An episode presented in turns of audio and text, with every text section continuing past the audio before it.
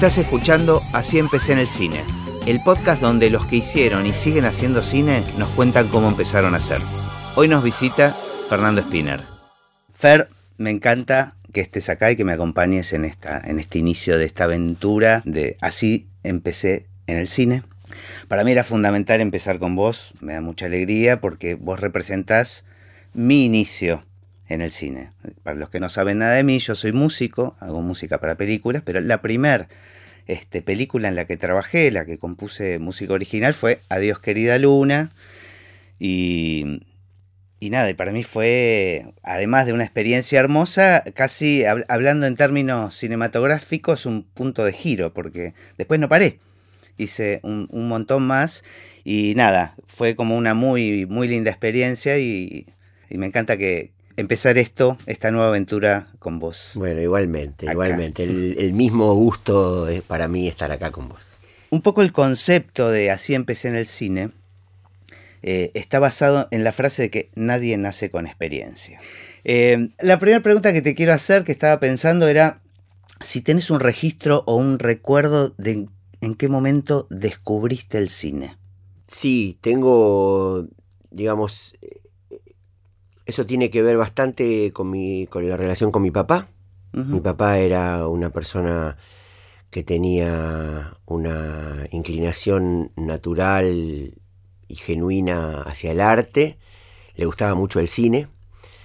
Cuando fuimos a vivir a Villa Gesell eh, en el año 70. ¿Vos naciste en Yo nací en Buenos Aires y mis viejos, mi papá tenía una farmacia en Barracas, donde ya había arte, porque para darle color a un barrio gris, era un barrio obrero, sigue siéndolo, eh, los amigos de mi viejo, que eran pintores, Jorge Rivara y Tito del Monte, hicieron unos murales que estaban en la farmacia sobre la historia de la pintura, todos los grandes movimientos de la pintura aplicados a la farmacia. ¿Eso por encargo de tu viejo? Sí, fue una cosa que se dieron un poco de manija y entonces la farmacia de mi papá tenía una característica artística. Qué loco.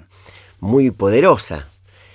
Este, cuando fuimos a vivir a Gessel, esos cuadros fueron a la farmacia de Gessel y siguen estando. Mi papá vendió la farmacia muchos años después para dedicarse a la poesía, a la pintura y bueno, eh, apenas eh, llegamos a Gessel el primero o el segundo año, ya mi viejo organizó un cineclub en un hotel, en el Hotel Colón, que estaba en la 104 y 4. ¿No había salas de cine en No había salas de cine en Gessel. Había una que era el Quick, pero solo en el verano, que es donde ahora está la, la Casa de la Cultura de Gessel. Y bueno, recuerdo, por ejemplo, proyecciones en 16 milímetros, me acuerdo de una película que vi ahí a los 12 años de un director argentino llamado Paternoster, que se llamaba Mosaico, sobre este, el mundo de las modelos, eh, en blanco y negro. Este, y además después mi viejo íbamos mucho a Mar del Plata a ver películas. Era la salida. Era la salida, eran 120 kilómetros de, tierra, que si llovía te quedabas. Llegar a una ciudad eh, con, movimiento cultural, digamos. Este, y después eh, veníamos también a Buenos Aires y mi viejo me recuerdo que a los 13, 14 años me llevaba a ver eh, películas de Resné, Providence. Yo flashaba, ¿entendés? Era algo totalmente nuevo. ¿Y era, una actividad que hacías solo con tu papá? Era con mi papá. Y ahora yo, sorprendentemente, estoy haciendo una película sobre todo eso. Ya vamos a llegar. Recuperándolo a mi papá. Así que bueno, la idea del cine cundió rápidamente en mí, me gustaba ver películas y me gustaba imaginar películas. Enseguida empecé a, a ver que ese era un espacio donde uno podía proyectar este, las propias historias, el propio imaginario. Y, bueno, después me dediqué a otra cosa. Me, dediqué al deporte, era jugador de vóley, eh, jugaba al vóley en la playa, vine a Buenos Aires a jugar al vóley, este, estudié educación física, me recibí de profesor de educación física, y cuando logré un sustento y, la posibilidad de vivir solo y, y mantenerme entrenando un equipo de vóley, empecé a estudiar cine. ¿En dónde empezaste? Lo, lo, primero, la primera experiencia fue cuando vine a jugar al vóley eh, estudié cine con David Kohn, un director, uno de los, tal vez de los más prolíficos directores del cine argentino. Eh, tres veces Ana, Prisioneros de una noche, El agujero en la pared, que es el otoño. Un director que hizo como 30 películas o más. Este, y me acuerdo de que lo que hacíamos las clases consistían en filmar una película sin película. O sea, éramos un equipo de filmación donde cada uno tenía un rol, había la cámara, había pizarra, se daba, se daba cámara, acción, la cámara corría, pero no tenía película. Porque era lo más caro. Era carísimo y era, era una locura pensar en que se podía hacer realmente una película, pero jugábamos a hacer una película. Genial. ¿Y, era una escuela? que Era una escuela de, a través de unos amigos, los Portela, que el padre se dedica a la distribución y el hijo es director de fotografía. Este, ellos se conocían y él armó como un grupo de estudio. Y esa, es, esa experiencia se interrumpió porque a David Cole lo raptaron, las 3A. Ah, o sea, la realidad social y política del lugar donde uno vive te atraviesa aunque no quieras. Obviamente, obviamente. Entonces, ¿Vos, igual estabas con otra actividad. Yo me dedicaba al volei, lo mío era el volei. Pero todavía no trabajabas, digamos. No, era, tenía 17 años, 18 años. Este, después cuando ya trabajaba como profe y entrenador de vóley, ahí empecé a estudiar cine con Simón Feldman. Y ya con la intención de dedicarte profesionalmente. No sabía, no sabía. Sabía que me gustaba y veía ahí una beta de desarrollar otro aspecto de, mi personalidad y de mi vida que sentía, ya sentía entonces que uno tiene muchos, muchas facetas y que puede desarrollar varias, a, contramano de, lo que la sociedad te indica. Es ver, estudiar medicina, dedicate a la medicina y sos médico, viví de eso y eso sos. Este, y anulá todas las otras cosas, porque no tienen nada que ver con, con eso. En cambio, bueno, yo sentía que eso era algo que me gustaba y que me interesaba. Así que eh, apenas eh, estudié un año con Simón Feldman, con, con un grupo de alumnos de ahí, y armamos un grupo en el cual nos juntábamos a desarrollar nuestros guiones de cortos y cada uno de nosotros hizo un corto. Ajá. Que apoyado por, por el resto, digamos. Apoyado por el resto, eh, con una cámara prestada en 16 milímetros, con, eh, herramientas muy rudimentarias. En el interín del corto, yo me fui a viajar a Europa el clásico viaje que nuestra cultura nos tiene asignado. Y casualmente fui a. Estaba en Roma solo, vi que había una estación que se llamaba Chinechita. Me acordaba que mi papá me había llevado a ver películas de Fellini y de otros grandes directores, Ettore Scola, Monicelli, que las hacían en Chinechita. Me tomé el subte y me fui a, Chinechita. A chumear, ¿de qué a mirar. Llego a la puerta de Chinechita y el portero me dice: Cosa cerca, la escuela. ¿Qué busca? ¿La escuela? Y sí, le digo yo. Y me indica dónde es el Centro Experimental de Cinematografía que queda dentro de Chinechita, enfrente. Voy al centro experimental, entro, recorro un largo pasillo donde hay una señora con un montón de hojas sobre una mesa y cuando me acerco me dice, Cosa cerca, il bando di concorso. ¿Qué busca? ¿Las bases para entrar en la escuela? Sí, le digo yo. Ya sabías italiano, algo, entendías. Yo decía que sí. en ese momento dije, yo me vengo a estudiar acá. A por lo menos intento entrar. Casi como que la casualidad me llevó. Te llevó. Sí. También la casualidad nos atraviesa, ¿no? Totalmente. El azar, además el azar en el cine. En el arte en general. Yo creo que es fundamental, es una herramienta fundamental el, el azar. Sí. Así que me volví a la Argentina cuando terminó mi, viaje. Pero con el formulario bajo con el, formulario bajo el brazo y me dediqué a todo lo que había que hacer. Estudiar italiano, terminar el corto que había empezado, que se llamaba Testigos en Cadena. Eh, legalizar mis diplomas secundarios, traducirlos, hacer todo lo, legal para un año después irme allá, presentar todo y dar el examen de ingreso. Este, así que ahí ya, digamos, eh, eh, el, azar te, coloca frente a las cosas, pero lo que te lleva son las decisiones personales, que siempre implican un gran riesgo. A principios de los 80 irse a Europa. Yo, para había mucha gente que había, de argentinos que hayan estudiado. Había habido dos que habían estudiado en el Centro Experimentales, Fernando Birri y Manuel Puig. Me fui con un pasaje de ida, no tenía pasaje de vuelta, y 300 dólares en el bolsillo. Y para hablar por teléfono con mis padres, mandaba una carta avisando que al mes iba a llamar en tal horario, tal día, que estuvieran en la casa del vecino que tenía teléfono. Así era de comunicación en esa época. Así que guardo las cartas, era todo comunicación epistolar. Y cada tanto hablabas por teléfono, pero hablabas, decías, hola, ¿cómo están? ¿Todo bien? Bueno, qué alegría. Y cortabas porque era una fortuna. claro, claro.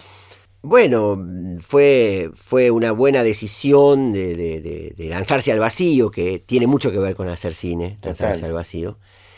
Y, tengo una anécdota muy linda de mi primer corto. Eso te iba a preguntar, o sea, el corto lo terminaste ya antes de, viajar. Lo había empezado antes de viajar, volví y dije, tengo que terminarlo porque era una de las eh, condiciones que, que, la escuela tenía, digamos, tenías que presentar un trabajo. Claro. Entonces el corto que yo había hecho tenía mucho que ver con la dictadura, era, se llama Testigos en Cadena, y, es la historia de un fotógrafo que se despierta una madrugada y ve como en el edificio de enfrente hacen boleta a un tipo.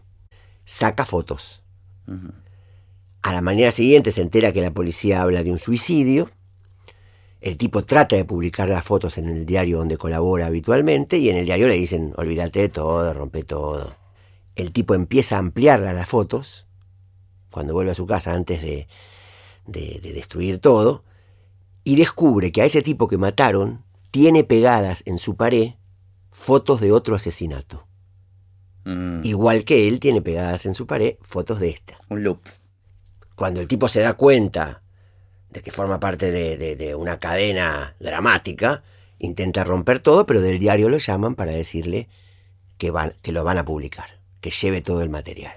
Y cuando está yendo, lo intercepta un grupo de tareas y lo hacen boleta pero alguien está sacando fotos en algún lugar y la, y la foto está pegada en la pared de otro.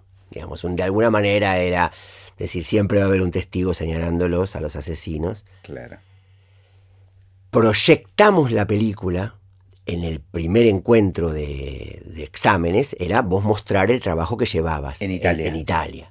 Y quienes estaban en la mesa examinadora eran Carlo Di Palma, director de fotografía de todas las películas de Antonioni, después en los fines de los 80 y, los primeros años de los 90 de películas de Woody Allen. Blow Up, por ejemplo, también. Porque, Efectivamente. Claro, porque hay una cierta conexión. Efectivamente, es el director de fotografía de Blow Up. Ah, espectacular. Y al lado de él, Furio Scarpelli, guionista de la comedia italiana, uno de los inventores. Ellos firman Age Scarpelli, guionistas de Nos habíamos amado tanto, Los desconocidos de siempre, Feos, sucios y malos, ah, eh, una, un día muy particular, etcétera, etcétera, etcétera.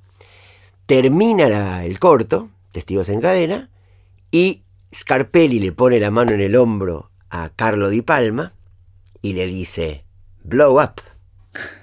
Mira. Y Carlos Di Palma dice no y cuenta una anécdota en la cual durante eh, la filmación de Blow Up en Londres los va a visitar Cortázar, que es el autor del cuento llamado Las babas del diablo, en la que Blow Up está inspirado. Ah, no sabía, no sabía esa historia. Y se hace amigo de Cortázar, y, y Cortázar le regala su obra completa traducida en italiano, y él la lee. Entonces, Carlos Di Palma dice, esto no es blow up, este es el mundo fantástico, metafísico, porteño de Julio Cortázar. Mira qué bueno. Y de alguna manera me apadrina y un poco me llevan contentos con lo que habían visto, porque la película además tenía una carga política muy potente, claro. este, denunciaba la dictadura sin alardear, está en YouTube el corto, Testigos en Cadena, y bueno, es como una anécdota inolvidable para mí, porque además yo no había visto Blow Up. Claro. Ah, no sabías No de la sabía existencia. de qué hablaban. Inmediatamente le digo a un compañero, che, ¿qué, qué es Blow Up? Una película de Antonioni. Y me dice, vení que te la muestro. Aparte, peliculón. A mí, Peliculón, De mis favoritas. Vanessa Redgrave. Sí, sí, sí. Espectacular. Y, y decime una cosa, cuando hiciste ese corto, ¿ya te sentías un director de cine o, eh, o era estar jugando, digamos? Porque cuando lo empezaste todavía ni siquiera sabías que ibas a estudiar este. Totalmente. eh, Mira, sinceramente no tenía ni idea de lo que era hacer una película. A tal punto que la- a pesar de haber estudiado, ahí el que era mi asistente de dirección me dio la clave del inicio. Me, me dijo, vos tenés que pararte mirando lo que vos querés ver y tenés que decir, cámara acá.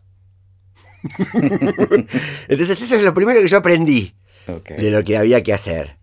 Y iba, miraba, decía, bueno, este puede estar acá, este puede estar- cámara acá, decía. Entonces ya parecía un director. Claro. O sea, decidías en el momento dónde poner la Sí, cámara. igual realmente el proceso de escritura de guion de ese corto de 10 minutos llevó un año. Ah, mira. Por lo tanto, es una virtud que tiene el corto. Tiene una síntesis muy Bien. poderosa. Un, un guion trabajado. Y lo que aprendí es que ese es el proceso. Lo primero que aprendí fue, tenés que trabajar mucho el guion, porque entonces vas a entender el corazón de lo que estás contando. Y además entendí que, muy a contramano de, esa- de ese ejemplo de cámara acá, no tenés que saber.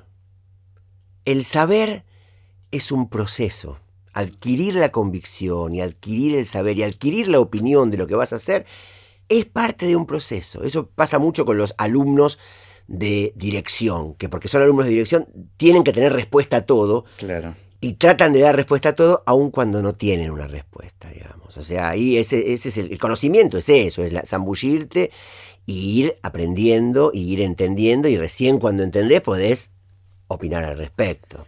Sí, de cualquier manera estoy pensando que en ese corto eh, vos no estabas trabajando con gente profesional, estabas trabajando con pares, no sé si trabajaban actores profesionales. No, no, era todo, digamos, eh, eh, periférico de lo profesional, pero, por ejemplo, la fotografía de ese corto la hizo Hugo Colase, Ah, mira. que en ese momento no era director de fotografía todavía, era asistente de cámara, Claro. pero que Tenía algo de experiencia. terminó siendo hoy un- uno de los número uno de la fotografía argentina. Claro. Y el editor era Pablo Mari, que era asistente de César Danzolillo, uno de los importantes editores que hubo. y- un poco tuve ayuda, sin la cual, Claro, bueno, claro. eso es el cine, ¿no? Una- un proceso creativo colectivo en donde este, el, el- el- concepto de ideas circulando y creciendo es fundamental, ¿no? Claro. Bueno, estudiaste allá, terminaste la carrera eh, y volviste para acá. Sí, eh, el proceso de estudiar allá fue una gran experiencia para mí. Imagino. Primero porque cuando yo, los años que, que estuve en Italia, el gran cine italiano todavía estaba vivo. Eh, Los grandes directores se, estaban haciendo películas. Fellini, Antonioni, Monicelli, Scola, eh, Marco Bellocchio, eh, Giuseppe De Santis, eh, Bertolucci, Claro. por nombrar algunos. El único que ya se había muerto era Pasolini. Los demás estaban todos vivos y seguían haciendo películas. Por lo tanto, a principios de los 80, el gran cine italiano de los 60 y los 70 estaba vivo. Empezaba Nani Moretti con sus primeras películas. Este, por lo tanto, fue una experiencia muy enriquecedora y además en el marco de la escuela hice un corto en el primer año, Allá, allá mismo. allá, mi tesis sobre un cuento de Cortázar, Instrucciones para John Howell. El corto que hice es un ejercicio que es todo un plano secuencia en el jardín de la escuela, con actores adentro del jardín. Este, y trabajé como asistente en los cortos de mis compañeros y como hay una ley en Italia que los alumnos del centro experimental tienen que trabajar en las películas que se hacen, tuve oportunidad de participar sirviendo café en un equipo centenario. ¿No lo volverías a hacer ahora? Lo volvería a hacer, obviamente, este, en Ginger and Fred de Fellini.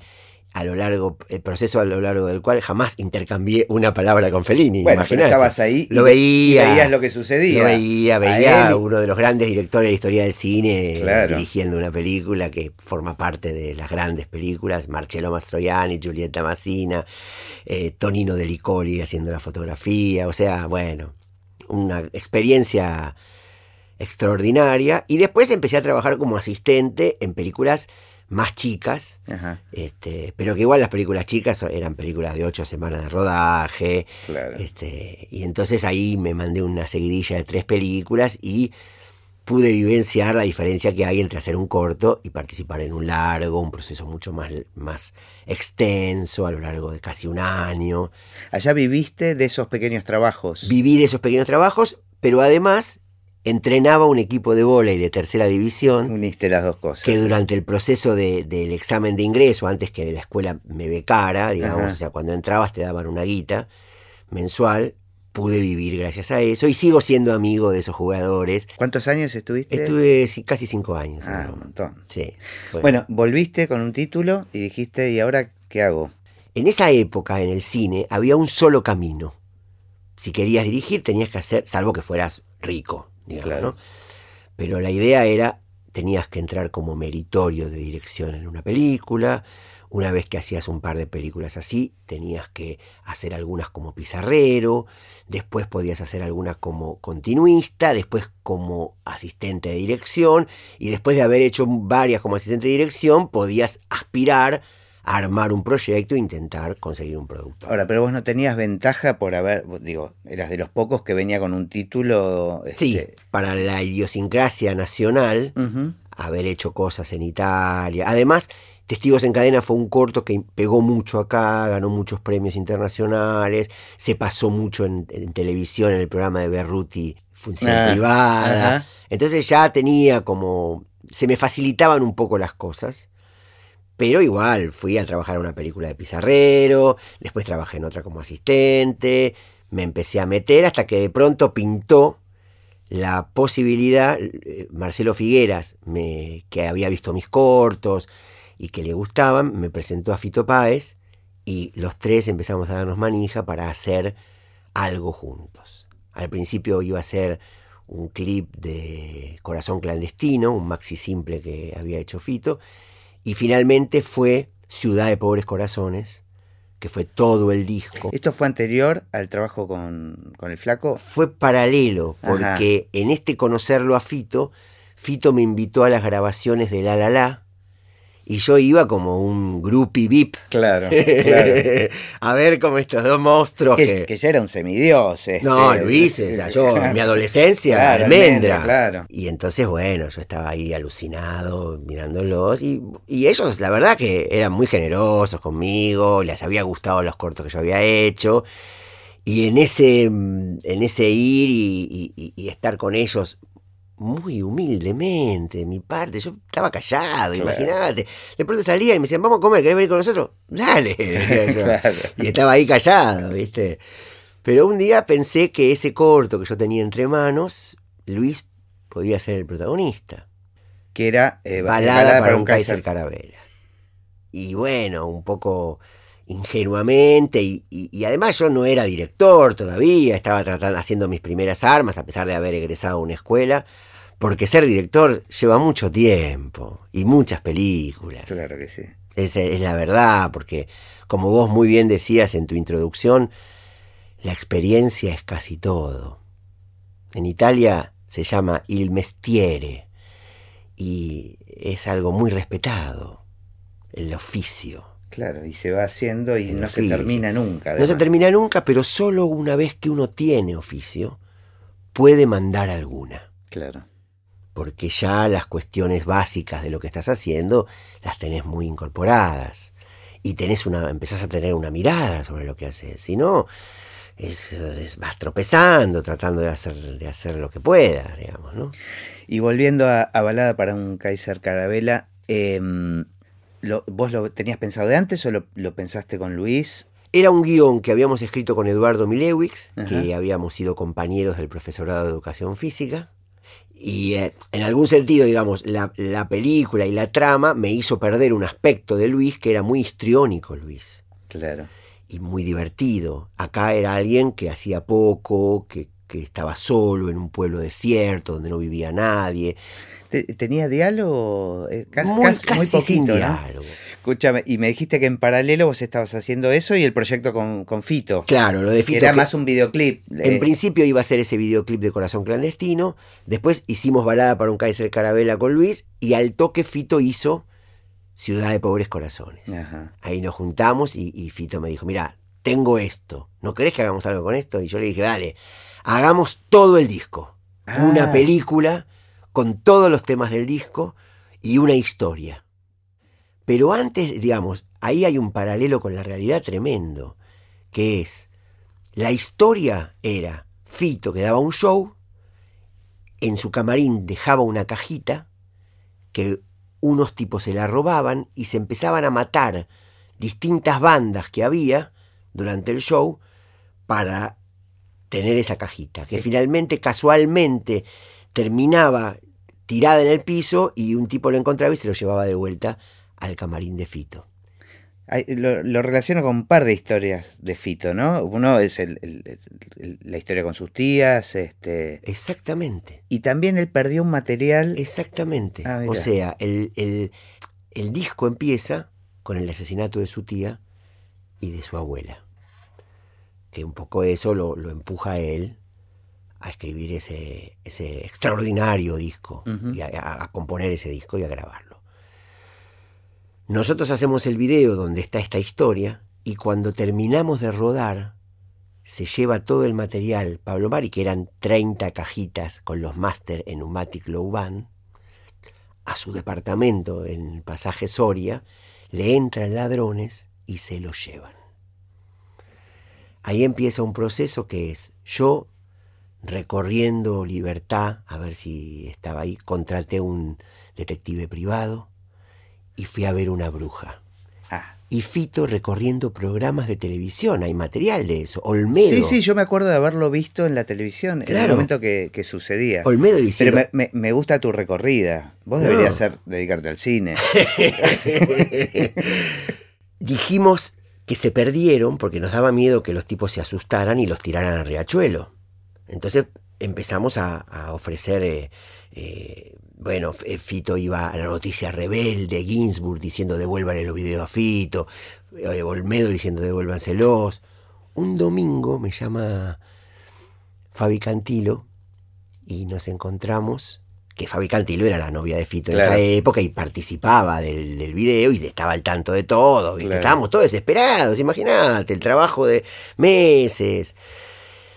Y una estrella de rock and roll, no voy a decir quién, que me dice que su dealer fue a un dealer y vio las cajitas. Ah. Y descubren una película. Es que yo le digo a Fito, hagamos esta película. Claro. Esta película la tenemos que hacer. y resulta que en esa época era, estaba muy de moda el robo de pasacassette. Y los pibitos que lo robaban los vendían a los dealers por un gramo de merca. Entonces este tipo les compró a los que robaron los masters por ese valor. Y los todos los masters lo tenían canutado. Entonces yo le digo a la estrella de rock and roll, che, mandalo al chabón y que ofrezca una recompensa. Ok. Quedamos que tal día iba a ir. Cuando va, me llaman por teléfono y me dicen, cayó la poli con un juez. Y se lo llevaron a todos adentro. ¿Y el material? Esa noche me llaman de una comisaría y el subcomisario y yo le pido al productor, que era un cagador, que nos había estafado a todos, que no, nos, daba cheques sin fondos para los honorarios, que al de la grúa le pagaba con cheques sin fondos, todos los días era una discusión, que el tipo se quería ir. Entonces lo llamo y le digo, che, acompáñame, que no quiero ir solo a la poli. Me acompaña y el tipo de la poli nos dice, miren, ¿cuántos son los cassettes? 30. Bueno, nosotros le encontramos 5. Si ponen un billete, corremos el riesgo de apretarlos a los chabones para que digan dónde están los que faltan. Entonces este productor hace uno de sus cheques sin fondos. Claro. Y tres horas después nos vamos al bar de enfrente de la comisaría y tres horas después nos llaman para que fuéramos a buscar los cassettes. ¿Y estaban todos? Al día siguiente aparece el asesino de la tía y de la abuela, que había sido un policía, y sale en el diario. Encontraron al asesino de la tía y de la, y de la abuela de Fito, y abajo chiquitito dice, y aparecieron los videos. Lo pones en una peli es poco, poco creíble. Qué genial. Muy Así que bueno, esa historia. Buenísima. Así que pudimos terminarlo y, bueno, se, se, difundió en VHS, en el circuito de video home, y se hizo de culto. Claro. Eh, y, cómo, cómo siguió la cosa? Porque después te metiste a hacer televisión. ¿La, televisión todavía ya, era privada? Mm, eh, bueno, eh, lo, primero que me llamaron en tele, y justamente porque vieron el corto con Espineta, que yo decía, ¿qué vieron? Ah. ¿no? Fue a hacer una telenovela que se llamaba Cosecharás tu siembra. Y, bueno, al principio me avergonzó un poco Claro, me imagino, aparte con actores este, conocidos. No, pero hacer una telenovela me daba un poquito de ah, vergüenza. Ah, y esa fue, Exactamente. Y esa fue una buena decisión, revolcarme un poco en el barro. ¿Y quién te convocó? Me convocó un, productor ejecutivo que trabajaba con Omar Romay. Ah, en Canal 9. Exacto, exacto. Así que teníamos, realmente era una gran producción. Un debut extraordinario. La verdad que sí. Este, la verdad que sí hice todos los títulos, y se fue, seguí todo el proceso.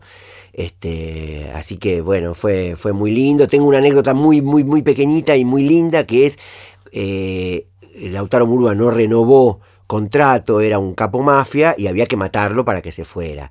Y yo lo admiraba mucho, director de La Raulito, Junco, Cuarteles de Invierno, nuestro Marlon Brando para mí. Y entonces cuando había que dirigir esas escenas del final, yo, que ya le había declarado mi admiración, le dije, dirigí la voz, yo soy tu instrumento. Qué bueno. Así que él agarró, me dibujó todo, armó todo el, cómo había que hacerlo y yo hice lo que él me dijo. Y, cuando te convocaron, los guiones ya estaban, era, una historia que ya estaba era en una telenovela todo es más industrial, digamos, era, había un equipo de guionistas que estaban escribiendo permanentemente y es más de productor. Claro, en eso era tu primera experiencia. Vos no estabas acostumbrado a dirigir algo que no, que no sea mm, tuyo. Tal cual. Pero yo también tengo una cosa relacionada con el sacrificio. Y pensé que era. tenía que hacerlo. Hacer 120 capítulos realmente me dio una experiencia. Y aprendí mucho de los actores. Y además, yo iba a los actores y les decía. Vos sabés más que yo. Eso siempre garpa. Vos sabés eso, eso funciona. hagámoslo juntos, hagámoslo juntos. No te voy a decir yo a vos, Lautaro Murúa, lo que tenés que hacer. Pensémoslo juntos, leamos el, guion, analicemos el texto. Y eso fue un gran aprendizaje. Sí, y además, sin duda que es un trabajo colectivo. Sin Entonces, duda, este, el cine es un trabajo Abrirle el juego a los demás para que aporten a, ese trabajo, eh, me parece que, es, que es fundamental. tal cual. Y bueno, y esa experiencia me llevó a que me llamaran de Canal 13 a dirigir Zona de Riesgo, que era el programa de, más visto en esa época. Más intelectual. Exactamente. Ahí tuve la gran suerte de conocerlo Alberto Ure, que dirigía a los actores, y armar junta con Alberto Ure y de dirigir actores como Cristina Vanegas, Lorenzo Quintero, Rani, Pompeyo Audiver, eh, Soledad Villamil, Inés Esteves, este, bueno, una larga lista de actores. tenían divididas las tareas. Bueno, trabajábamos un poco juntos, él tenía mucho ascendiente sobre los actores. Porque era un tipo muy reconocido, muy vanguardista y una personalidad extraordinaria. Recomiendo mucho su libro Sacate la careta. Un, gran, un gran trabajo y un tipo del que yo aprendí mucho. Y bueno, esa también fue una experiencia muy linda. Y después de eso, bueno, eh, hice el principio de Poliladron, este, que un poco eh, marcó un, cambio importante en la tele en relación a los a que había un director de fotografía, un director de arte, música original. Yo me acuerdo este, cuando apareció Poliladron que era muy impactante porque se sabía que era video pero parecía cine. Exactamente. Que era sacarle un campo. Le sacábamos un campo, pero lo, interesante ahí era cómo estaba iluminado. Que ahí Sicardi tenía mucho ojo. Este, y después el tema de efectos especiales, de postproducción de sonido que no existía en la tele. Claro. Que los disparos sonaran como disparos. Parecía una verdad de perogrullo, pero era todo un descubrimiento para la televisión de esa época, ¿no? Y después, tal vez la experiencia más de autor que tuve en, en ese periodo en la televisión, que fue Bajamar, sobre una novela de Raúl García Luna, eh, que escribimos el guion con Fabián Bielinski y con Pablo de Santis, y ahí también un gran elenco, Patricio Contreras, este, Alejandro Urdapilleta, Leo Baraglia, eh, etcétera, etcétera. ¿Y esta se, se, se, filmó en...? Bajamar se filmó en, cine, en Villa Gesell, en, mi sea, pueblo. Claro, o sea, ya estabas en tu salsa en todo sentido. Volviendo a mi pueblo, donde claro. ya había hecho la que hice con Espineta. Claro. Fue, digamos... Eh, Pero era video también. Era cine. Era, era televisión hecho en cine, ah, okay. en 16 milímetros, y después eh, transcripto a, a, a video y, y eh, iba al aire como, como video, no me acuerdo cuál era el soporte en esa época. Pero bueno, todo eso de alguna manera me permitió adquirir una experiencia bastante potente como para llegar a hacer mi primer película con experiencia, con oficio, que no es algo que en un país donde no hay una industria cinematográfica claro. suceda a menudo. Claro.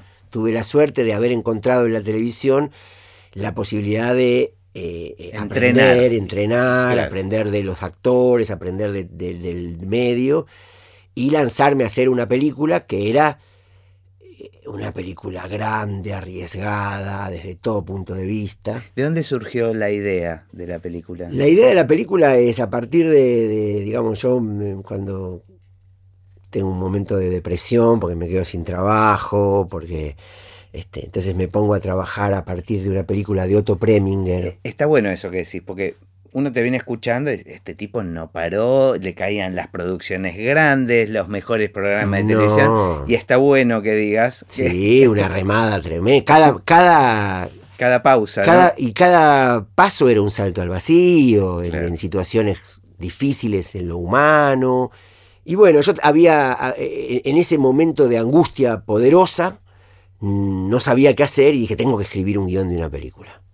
Y entonces agarré una película de Otto Preminger que se llama Laura y con un VHS la escribí. La fui viendo secuencia por secuencia y la escribí.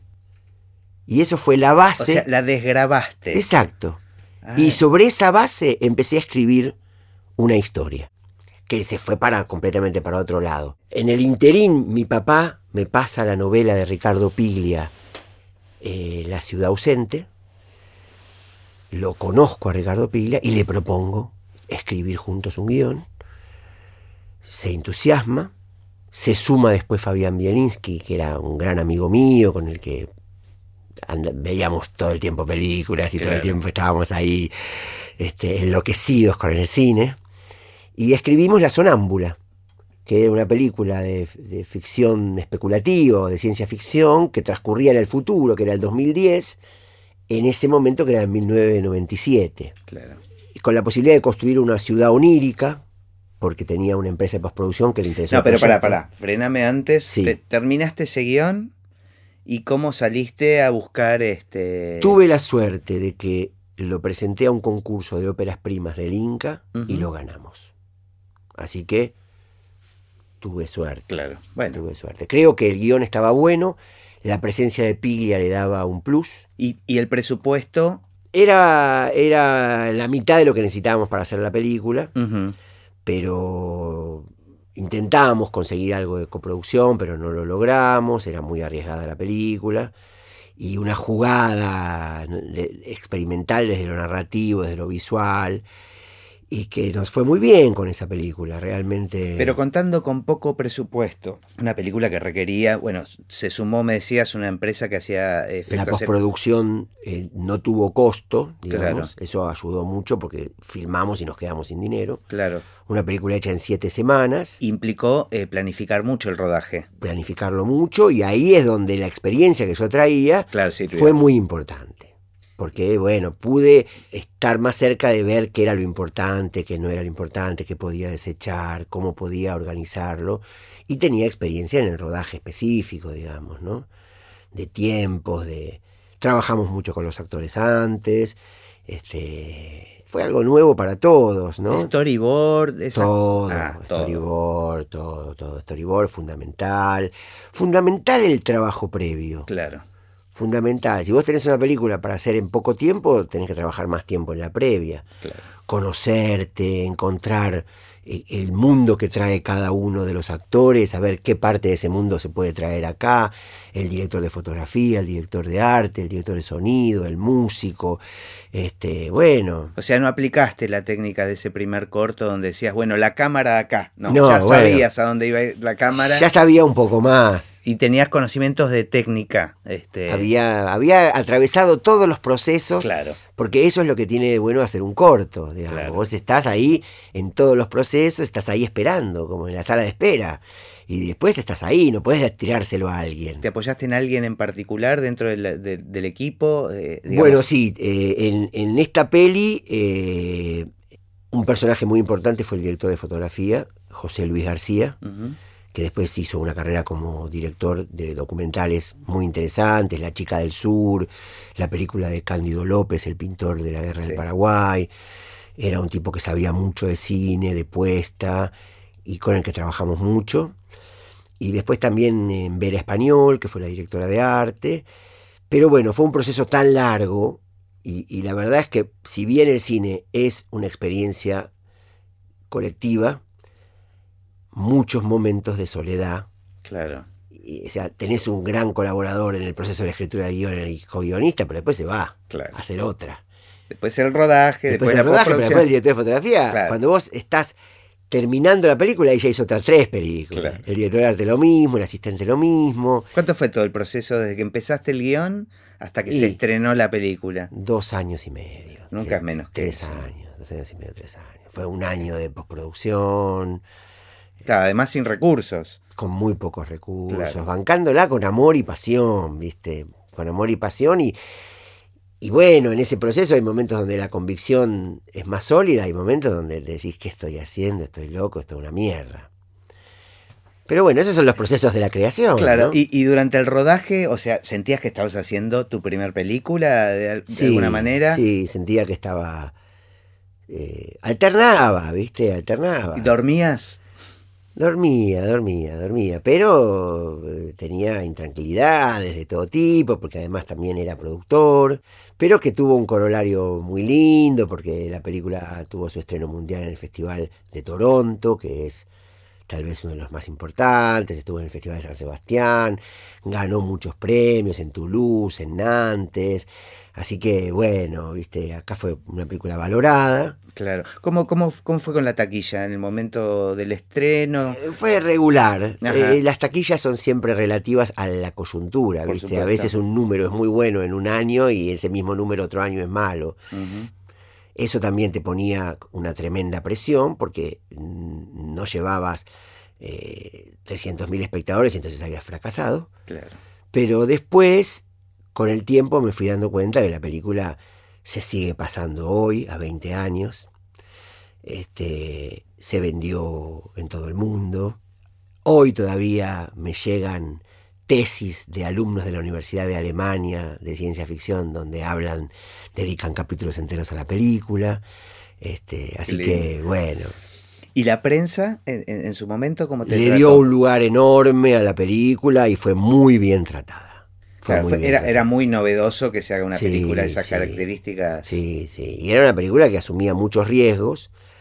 Fue muy linda esta primera película, pero también hay que poder hacer la segunda después. Eso te iba a preguntar, digo, ¿te facilita eh, o te, complica las cosas hacer una segunda película después de tener una? Este, y es más fácil hacer la primera. Claro, hay más inconsciencia además. Hay más inconsciencia, en paracaídas. Hay concursos de óperas primas, no hay concursos de segundas películas. Claro. es verdad. Eh, digamos, lo que sí, eh, digamos, la hice y después eh, volví a arrastrarme en el barro, digamos, ¿no? Volví a grabar desfile de modelos en Super VHS. ¿Y cuando la ves ahora? ¿La, la volviste a ver? La, Mira, la, volví a ver eh, entera eh, en el 2008, ahora como 8 o 9 años, y que en un homenaje a Ricardo Piglia en España se volvió a pasar. Este, y, me siento muy orgulloso, por supuesto que... Sentís que te representa. Me representa. Y representa ese momento mío también. O sea, hoy haría tal vez ciertas cosas diferentes, pero veo muchos logros y por sobre todo veo el, modo genuino y verdadero con el que yo me acerqué a ese material. Y, el riesgo y la búsqueda verdadera, sin especulaciones de otro tipo, digamos. Y después pasó el tiempo y la segunda película eh, fue Adiós querida luna. La segunda película fue Adiós querida luna. ¿Cuánto, tiempo entre una y bueno, otra? Eh, esta eh, La Sonámbula se estrenó en el año 98 y en el 2001 me lancé desesperado, angustiado, desesperado. Como mucha gente estaba en el 2001. A hacer una película sin dinero, sin dinero. Entonces encontré una obra de teatro de Sergio Vicio que se llama Gravedad. Este, tomé los derechos de la obra de teatro y vi que en esa obra había un concepto productivo, que era cuatro actores en un lugar, con el plus de que ese lugar era una nave espacial que orbitaba la luna. nada más y nada menos para hacer una película sin dinero, digamos. Sí, ese es un género, digamos. Ocho hombres en un bote, de Hitchcock, sin testigos, de Mijalkov, y pieza inconclusa para piano mecánico, de Mijalkov, etcétera, etcétera. El género es un grupo de personas en un solo lugar. La ecuación productiva se ve mucho más en Sin Testigo porque es una pareja dentro de un departamento. Acá no se ve tanto, pero la, productivamente es eso. Son cuatro actores en un lugar que es la nave espacial que construimos en un estudio. Trabajamos todos con croma. Yo venía de una experiencia de postproducción que había sido un gran aprendizaje para mí y me animaba a hacerlo. Y abordando un género muy diferente que era el fantástico bizarro un poco en la línea de la película que yo hablaba de los grandes del buen humor, El satélite chiflado, pero tratando de construir un, universo verdadero. Además, yo, no lo podía creer, fue como, como contaba al principio, la, la primera película en la que trabajé como músico y Digo, no puede ser que nunca soñé que me iba a tocar hacer una película que transcurre en el espacio. Sí, este y la verdad es que la música es genial, porque realmente la música completó significativamente la película, porque tiene ese tono burlón, a la vez espacial, a la vez un relato y una historia. ¿no? Es divina la música realmente es, este, es la única música que puede tener esa película. Sí, sí, yo la, disfruté, no, no, no, lo podía creer. Y me encantaba ver, hay, porque hay muchas anécdotas de, esa película. El tema que haya un solo traje espacial, eso me parecía. eso era genial, porque claro, después yo me sumé a la película cuando ya estaba hasta editada. Claro. Eh, entonces me iba enterando de estas cosas, pero después, claro, uno nota que no hay ninguna escena donde haya dos con el mismo traje Salían de a uno. Claro. no, y además, por ejemplo, con Sandrita Yurkovich, que hizo el arte de la, de la peli, no teníamos nada de dinero, nada. El estudio se asoció, fueron tres semanas, los actores trabajaron gratis, el equipo trabajó gratis. Y para armar la nave salíamos con un rastrojero de un amigo a ver qué encontrábamos por la calle. Y a partir de lo que encontramos, ella dibujó una nave posible. genial. O sea, encontramos unos decorados viejos de ISAT, un tubo que tiraban de un silo, y con todo eso armamos. Y eso al final va en la línea de lo que es la película. De lo que está contando, que es una nave argentina hecha a lo argento. Pero aparte vos te crees que están ahí. O sea, la verdad que toda, la, parte de postproducción estaba muy bien. Sí, la verdad que sí. Este, todas las imágenes del espacio y eso, eso es lo, lo genial de trabajar con vos porque te gusta el género. Y yo creo que para para todos los rubros técnicos el género es casi como una provocación a jugar. Tal cual. Lo más divertido del cine. ¿Qué es la esencia del cine? Jugar. Total. La esencia del cine es dale que vos eras un ladrón que robaba un coso y yo te perseguía. Esa es la esencia del cine, el juego de niños. Y lo lúdico, en la medida que atraviese cualquier actividad, pero especialmente una actividad artística, es fundamental. Después eh, vino em, bueno, una, un, documental ficcionado eh, que fue Angelelli. Efectivamente, un personaje que me interesaba porque un gran amigo mío de la adolescencia en Gessel era un militante de, de los movimientos católicos del tercer mundo y cuando teníamos 15 años él me invitó a que fuéramos a La Rioja a verlo Angelelli, que no lo encontramos porque fuimos a dedo hasta La Rioja y no lo encontramos porque el tipo estaba en el Vaticano. ¿No lo llegaste a conocer? No lo llegué a conocer, pero sabía de él. Entonces cuando pintó la posibilidad de hacer una película, un documental sobre el personaje asesinado durante la dictadura, este, me interesó y bueno, fuimos a, a La Rioja y estuvimos tres semanas filmando ahí, conociendo a, la gente que fueron sus seguidores. Eh, ese también fue un trabajo que musicalizaste vos, sí, sí, sí. que fue una linda experiencia y también afianzar vínculos, ¿no? Con vos, con el Negro Beisa, director de fotografía, que había hecho a Gerida Luna, con Sebastián González, sonidista, con el que después hicimos a Total, sí, sí, se armó este, equipo. Se armó equipo, pegamos onda, fue una linda experiencia y además yo ya era director de cine. ¿Qué voy a hacer si no es dirigir películas? No, pero qué salto loco, ¿no? Porque venías de una película como Adiós querida Luna, una ficción disparatada, este, delirada total, a un, caso como, como el de el obispo Angelelli. una tragedia. Una tragedia, eh, un asesinato. Tal cual. Y, y después, y después de ahí saltaste a Bayay. que a Bayay es un capítulo, porque yo ya en el año, o sea, ya en el 90 quería hacer a Bayay. Antes, ya tenías el cuento, ya tenías el cuento leído. Estaba había conocido el cuento de Antonio Di Benedetto y, yo tenía muchas ganas de hacer un western.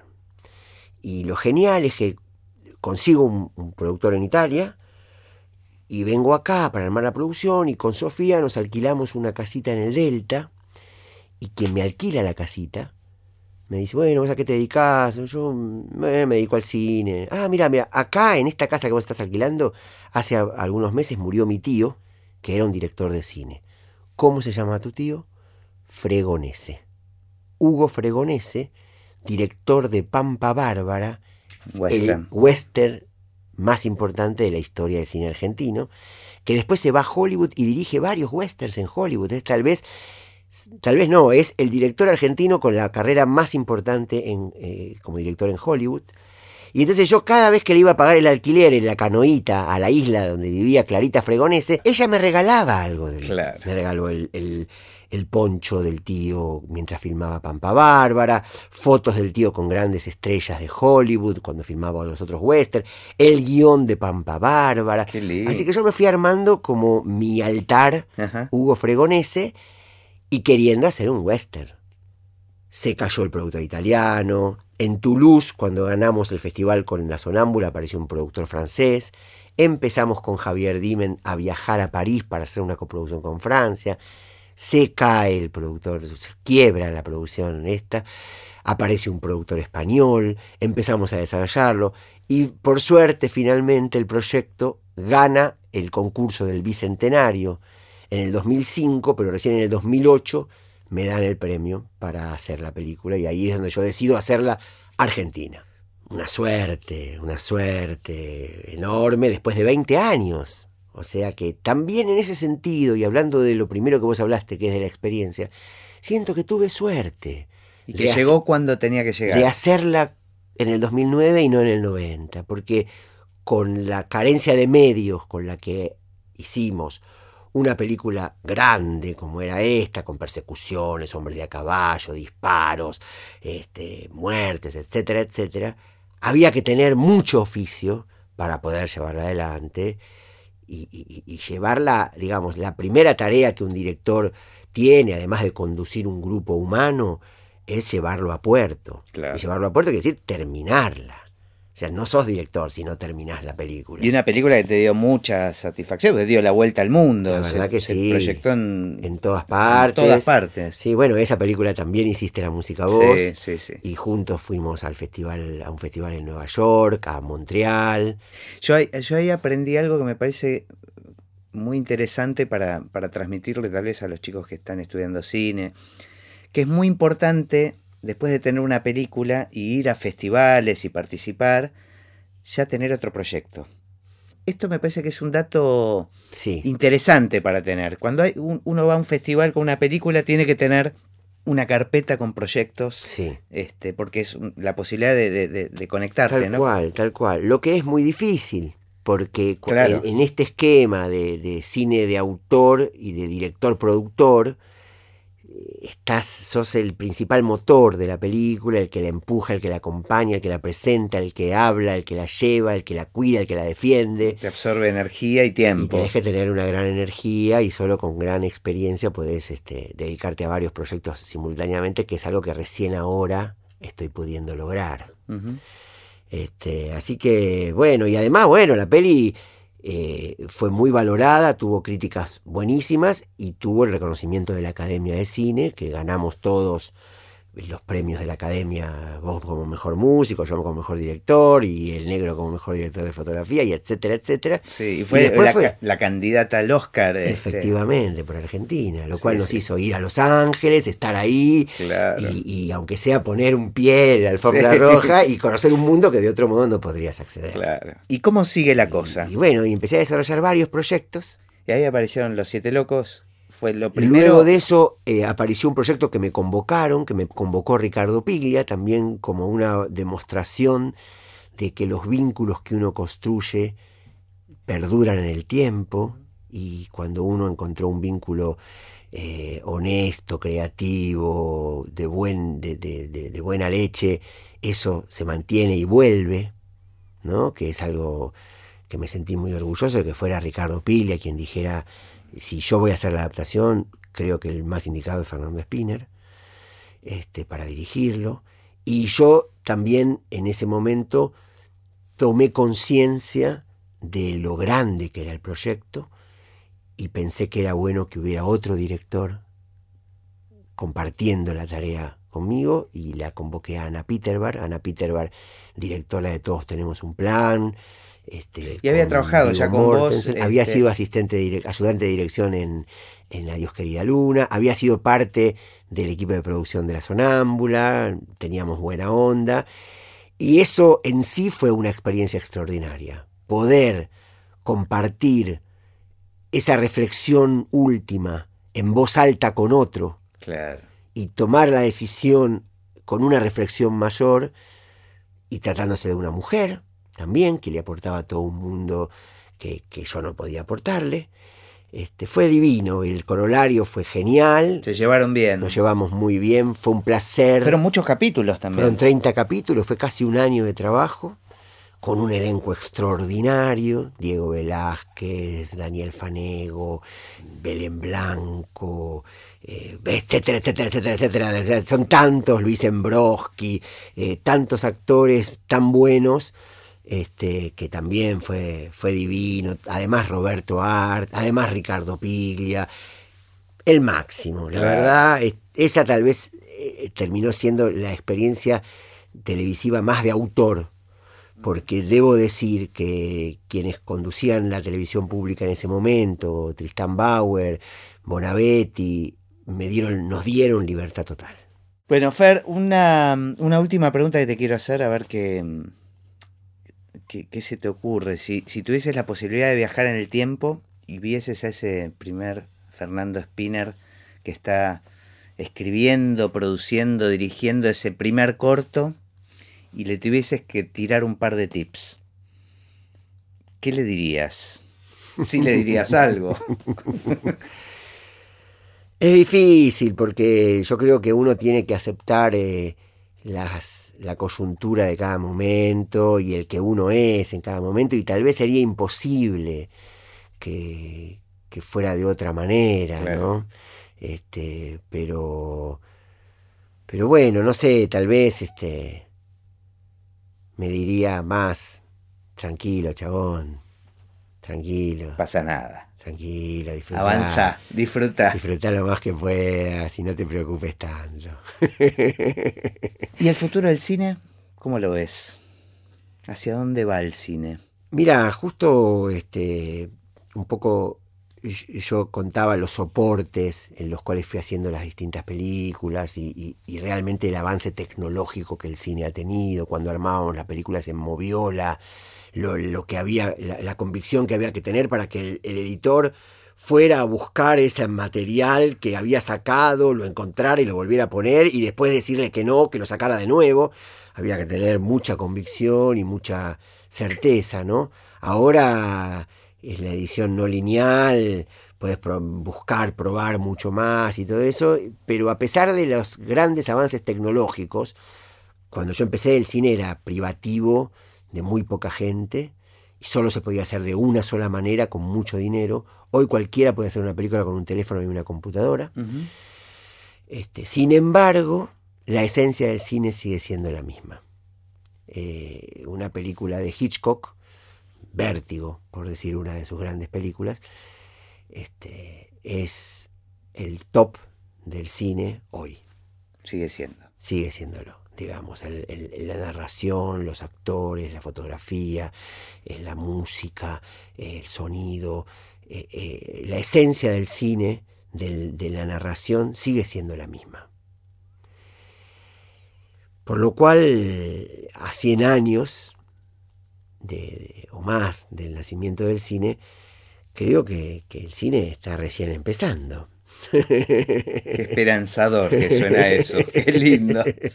Por lo tanto, espero que, que, sí, que siga, digamos, o sea, con, la evolución natural de, los tiempos que corren, pero yo creo que hay mucho camino por recorrer todavía y que nadie se asuste de que nada se termina. Nada se termina, bueno. Salvo este podcast. Que, ha sido muy placentero y una alegría compartirlo con vos. Para mí, genial, genial. Ojalá este, que esto se pueda seguir repitiendo. Eh, y, nada, me encantó, me encantó que hayas iniciado este viaje. Bueno, un gusto este, y junto a mí. un privilegio y un orgullo. Gracias a vos.